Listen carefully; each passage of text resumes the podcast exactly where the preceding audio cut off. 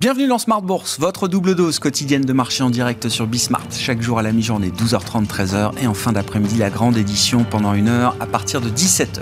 Au sommaire de cette édition de la mi-journée, une ambiance qui ne s'améliore pas sur les marchés européens. À mi-séance, on est encore sur une baisse de 1% et même plus pour euh, l'indice CAC 40 qui passe sous les 6000 points. On revient tester les euh, points bas récents qu'on avait connus euh, début mai sur l'indice parisien.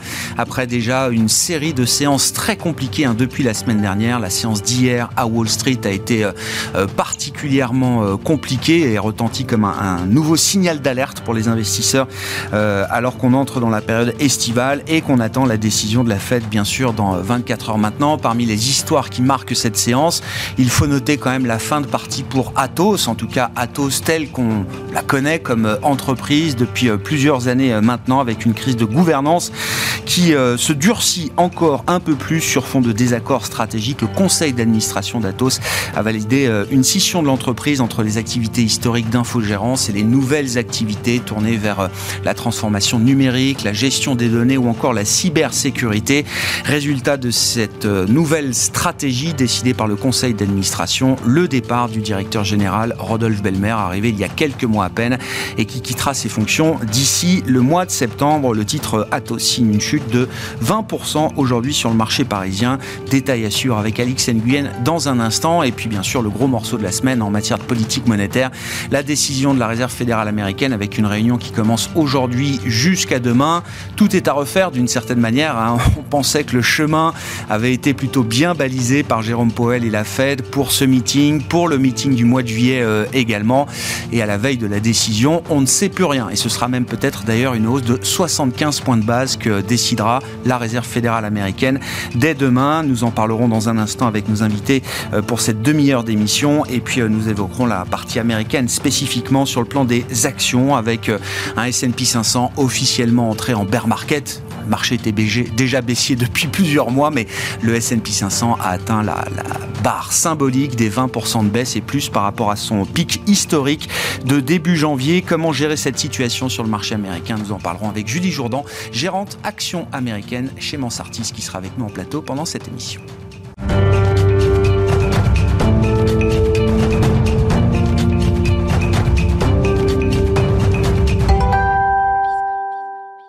D'abord, les infos clés du jour à mi-séance en Europe, et c'est à nouveau le rouge sur les marchés euh, européens. Les infos clés donc avec Alix Nguyen. Le CAC est indécis à la mi-journée et ce après une chute de 8% en 5 jours. La prudence domine au lendemain d'une journée empreinte d'un fort recul des indices new-yorkais. Prudence aussi en cette veille de décision monétaire de la Fed. Le comité de politique monétaire entame sa réunion aujourd'hui à Washington. Il pourrait entériner une nouvelle hausse de 0,5 points des taux de la Fed, voire de 0,75 points. Les nouvelles données macroéconomiques publiées ces jours-ci pourraient convaincre les responsables d'accélérer de nouveau. En attestent les dernières sorties de Jérôme Powell, selon lesquelles les décisions se baseraient sur les données. Pour rappel, les chiffres de l'inflation publiés la semaine dernière ont montré que la hausse des prix ne ralentit pas. Elle a battu au contraire en mai de nouveaux records depuis plus de 40 ans à 8,6% en rythme annuel.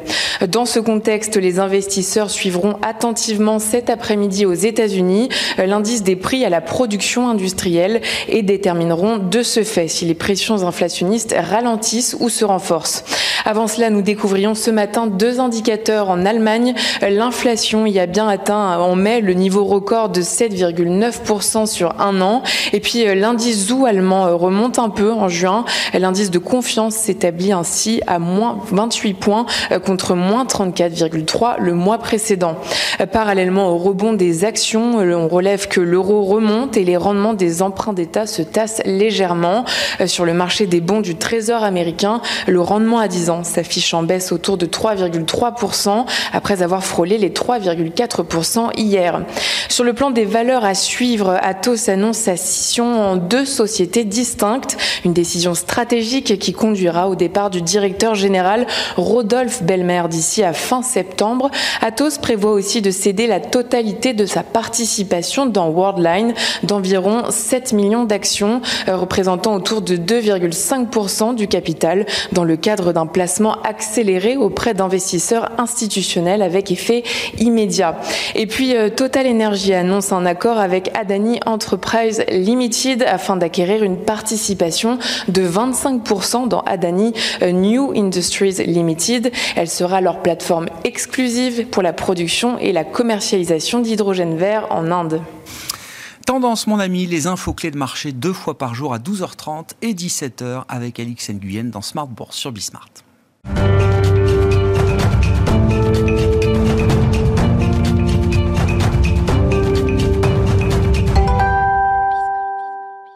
Nous évoquons pour euh, entamer cette émission la réunion de la Banque centrale américaine qui commence aujourd'hui avec une décision qui sera délivrée demain soir, heure française, aux investisseurs. Bastien Druet est avec nous par téléphone pour évoquer ce sujet, responsable de la macro-stratégie thématique de CPR Asset Management. Bonjour et bienvenue Bastien. Bonjour. Merci beaucoup d'être avec nous. Oh, merci à double titre, merci d'être régulièrement avec nous le, mardi, vous et les équipes de CPRM pour euh, discuter des enjeux de marché. Merci également de nous faire profiter de votre connaissance et de votre euh, expertise sur le sujet des banques centrales, Bastien avec un, nouvel ouvrage, je le signale, qui est paru aux éditions De Box Supérieure. Le titre est assez simple, Banque centrale, les nouveaux outils de politique monétaire. Non mais simple parce que c'est un un sujet qui ne doit pas se limiter aux experts et aux économistes. Je suis convaincu que ce sujet des banques centrales et des politiques monétaires doit euh, entrer de plein pied dans le débat public. Et euh, je pense que cet ouvrage y participe avec en plus la préface de Pascal Blanquet, le CIO d'Amundi, qui est votre maison mère, la maison mère de, de CPRAM euh, Bastien. Donc voilà pour ce nouvel ouvrage. Et le sujet, c'est évidemment celui des banques centrales, à commencer par la Fed, Bastien, qui se réunit en ce moment jusqu'à demain. Est-ce que la crédibilité de la Fed est à nouveau à reconstruire, euh, Bastien. On s'était quitté après la dernière réunion de la fête, début mai, sur l'idée que le chemin avait été plutôt bien balisé, au moins pour euh, quelques meetings, et que les investisseurs avaient retrouvé un peu de visibilité de ce côté-là. À 24 heures de la prochaine décision de la Fed, on ne sait plus rien. Oui, effectivement, euh, ce dernier euh, FOMC, celui, de mai, euh, on a l'impression que c'était il y a une éternité en fait, hein. mais c'était seulement en mai, hein, c'était il y a quelques semaines. Et lors de ce FOMC, Jérôme Powell avait indiqué que la, la Fed envisageait deux hausses de taux de 50 points de base, une mi-juin et une fin juin, et on avait plutôt le sentiment qu'il mettait en place l'option d'une pause ou au moins d'un resserrement moins vigoureux à partir de, septembre. Et d'ailleurs, euh, à partir de ce FOMC, les, taux longs avaient marqué une pause, hein, les taux longs américains avaient marqué une pause. Et depuis euh, quelques jours, on a l'impression que ce scénario a complètement euh, volé en éclats.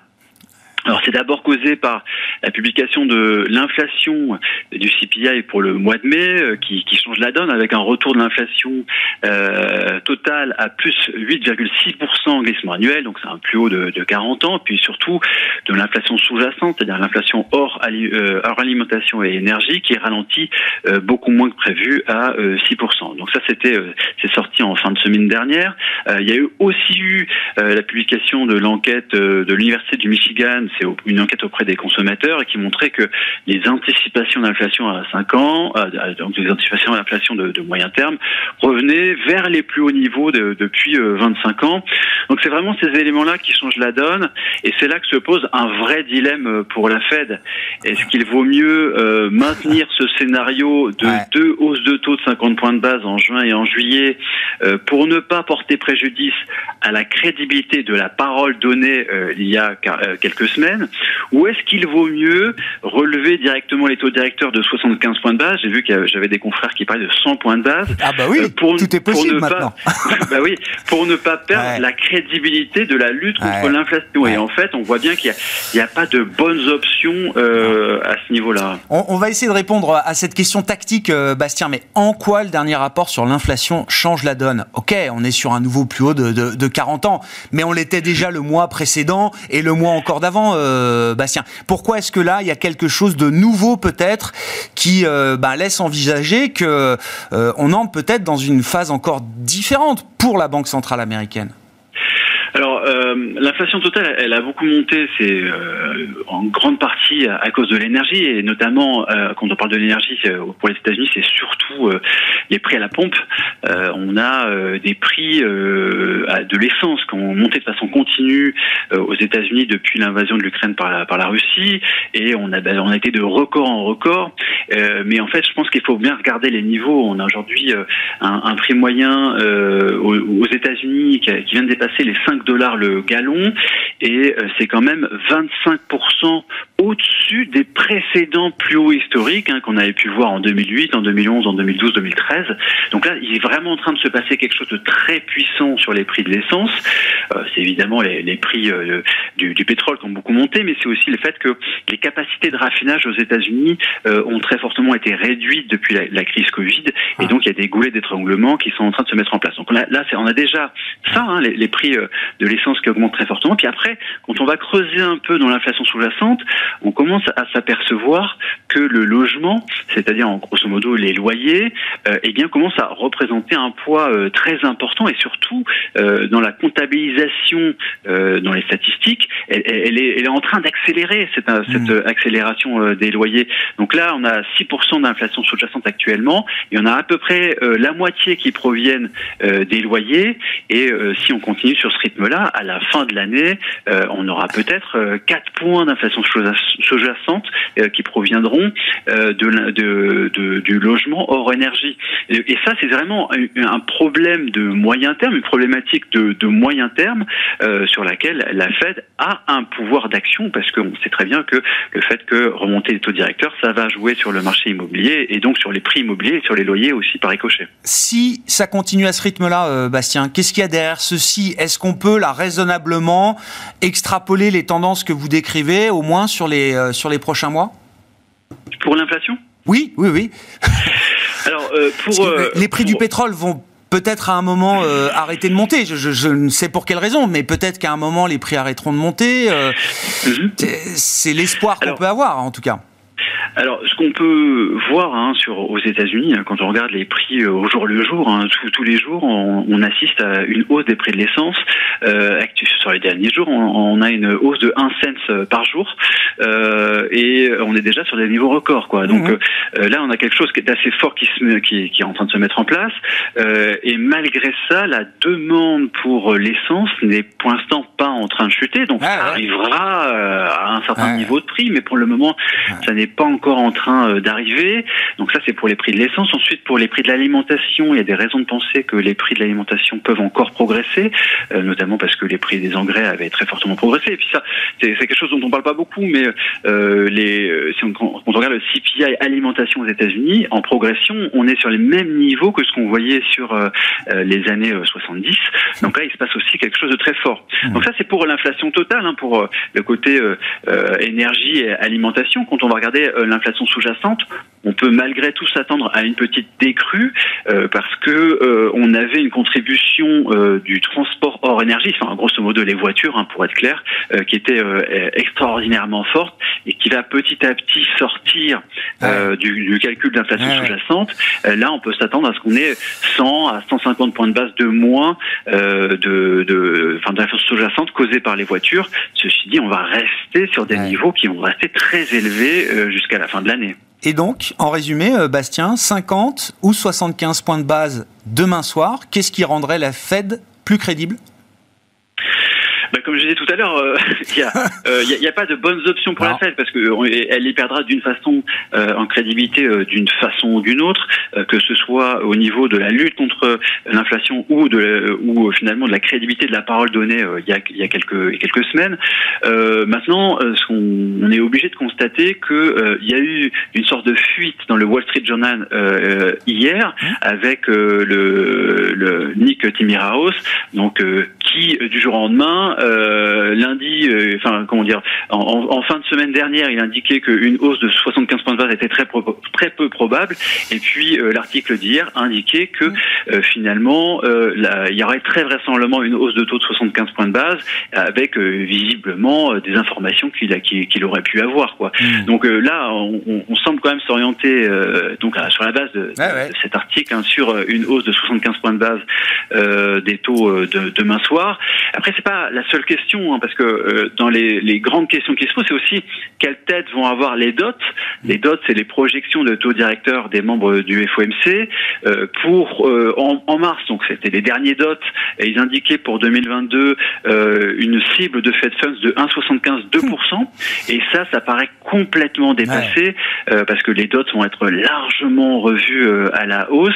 Et là, les membres du FOMC vont devoir se mouiller un petit peu quand même sur leurs intentions pour le second semestre. Et là, euh, on devrait avoir un peu plus euh, d'idées hein, sur euh, est-ce qu'on va pas plutôt partir sur ben, 4 fois 50 points, parce que là, il restera quatre comités de, politique monétaire après celui de, mercredi soir. Est-ce que ce sera plutôt 4 fois 20, 25, 4 fois 50 Est-ce qu'on peut imaginer plus que ça? Et là, quand même, avec les dots qui seront publiés demain soir, on devrait avoir une idée un peu plus précise mmh. de ce que les membres du FOMC ont en tête pour le reste de l'année. On attend une communication complète hein, donc de la Fed euh, demain soir avec les nouvelles projections économiques, les nouvelles euh, projections en matière de, taux directeur et la décision évidemment qui euh, pourrait être une surprise par rapport en tout cas à ce qu'on attendait il y, a, il y a quelques jours encore. Merci beaucoup Bastien. Bastien Dreux avec nous par téléphone. Je rappelle votre ouvrage Banque centrale, les nouveaux, les nouveaux outils de politique monétaire publié aux éditions de Box Supérieur. Bastien qui est responsable de la macro-stratégie thématique de CPR Asset Management.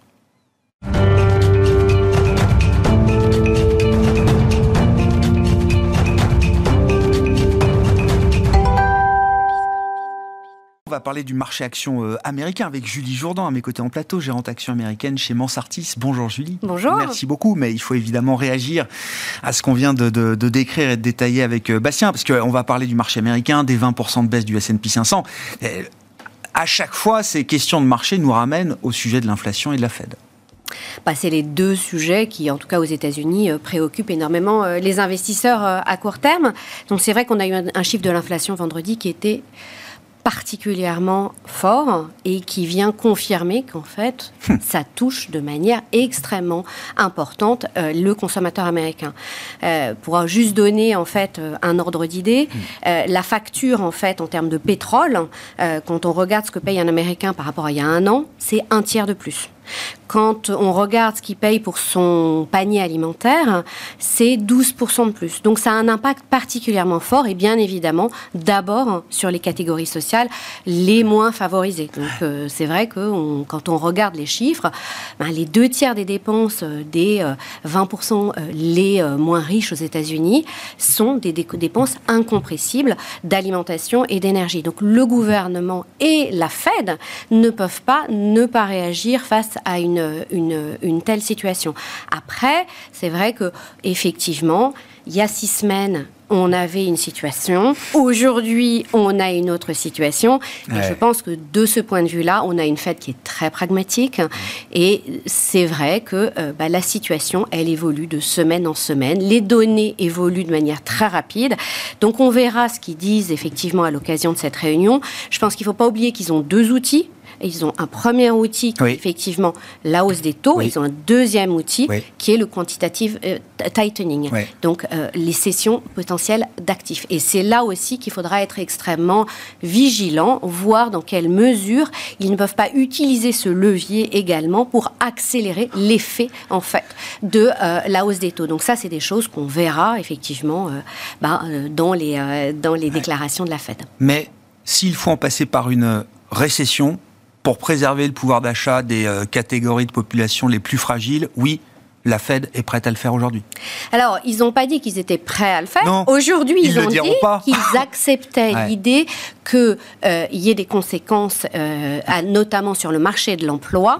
Et ça, c'est quelque chose qui était relativement nouveau. Il ne faut pas oublier qu'aujourd'hui, on est dans un marché de l'emploi qui est très tendu. on a un niveau de chômage qui est proche du niveau de mm. plein emploi, donc il y a très peu de chômeurs, avec un taux de participation en fait des Américains qui avait bien progressé ces derniers mois, mais qui s'était un petit peu, on va dire, stabilisé, pour ne pas dire stagné euh, sur le dernier mois.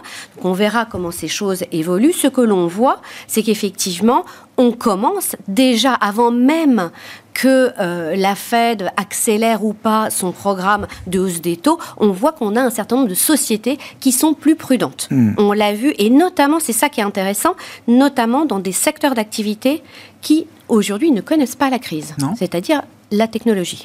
Donc quand on regarde que des acteurs comme Microsoft, comme Intel euh, et d'autres. Cisco aussi, hein, il y avait un petit et d'autres sociétés Salesforce ralentissent leur programme de recrutement.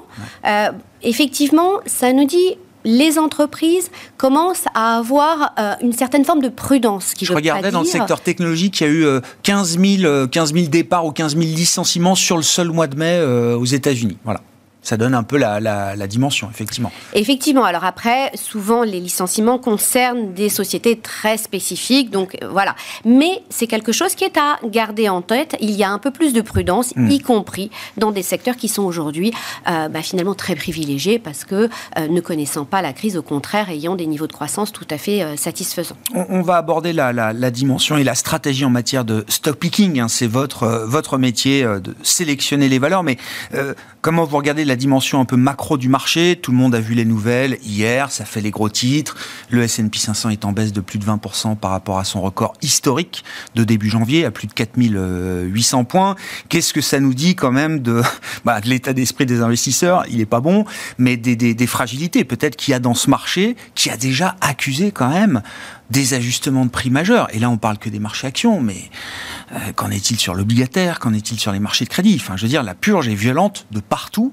Et pour autant, on se demande si on n'est pas en train de basculer dans quelque chose qui pourrait être encore plus négatif du point de vue des marchés, j'entends, euh, Julie. C'est dur de se poser cette question après déjà 5-6 euh, mois compliqués. Alors c'est vrai que c'est la question qu'il faut se poser en même temps, hein, parce qu'effectivement, où est-ce qu'on en est?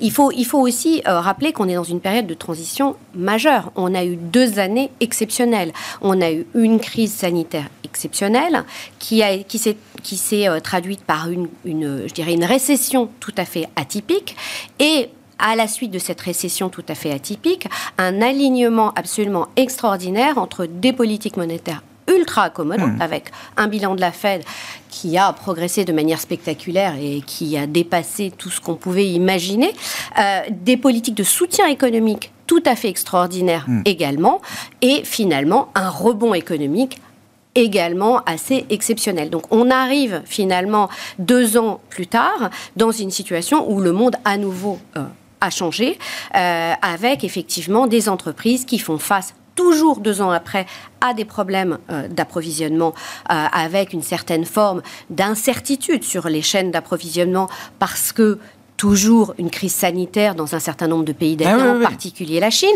La guerre, effectivement, euh, entre l'Ukraine euh, et la Russie qui vient rajouter euh, de l'incertitude. Et donc, une perception, en fait, de finalement, après ces deux années, vers quoi on va Est-ce qu'on va vers une récession Est-ce qu'on va vers une récession des profits ou une récession économique? C'est une vraie question qu'on peut se poser. Euh, euh, et aujourd'hui, c'est ce que se pose comme question euh, le marché avec effectivement une des politiques monétaires qui ont complètement se sont infléchies. Donc, c'est vrai que quand on regarde ça, on regarde aussi bah, l'histoire et, et, au regard de l'histoire, ce que l'on constate, c'est qu'il y a eu différentes phases hein, sur les marchés. On a des phases de peur sur la croissance. En général, ça se traduit par des baisses de marché de l'ordre de 15 à 20 Donc là, on est passé au-delà. Et quand on a des récessions, en moyenne, et les moyennes ne veulent rien dire, ce n'est être un chiffre à un instant T, mais on a en moyenne des baisses d'à peu près 30 de marché. Donc c'est vrai que... On est à ce moment-là. On est à ce moment-là. On est à ce moment-là. Après, évidemment, tout n'est pas noir dans, cette, dans cet environnement-là. Non, tout n'est pas noir parce qu'il n'y a même pas de capitulation euh, de marché.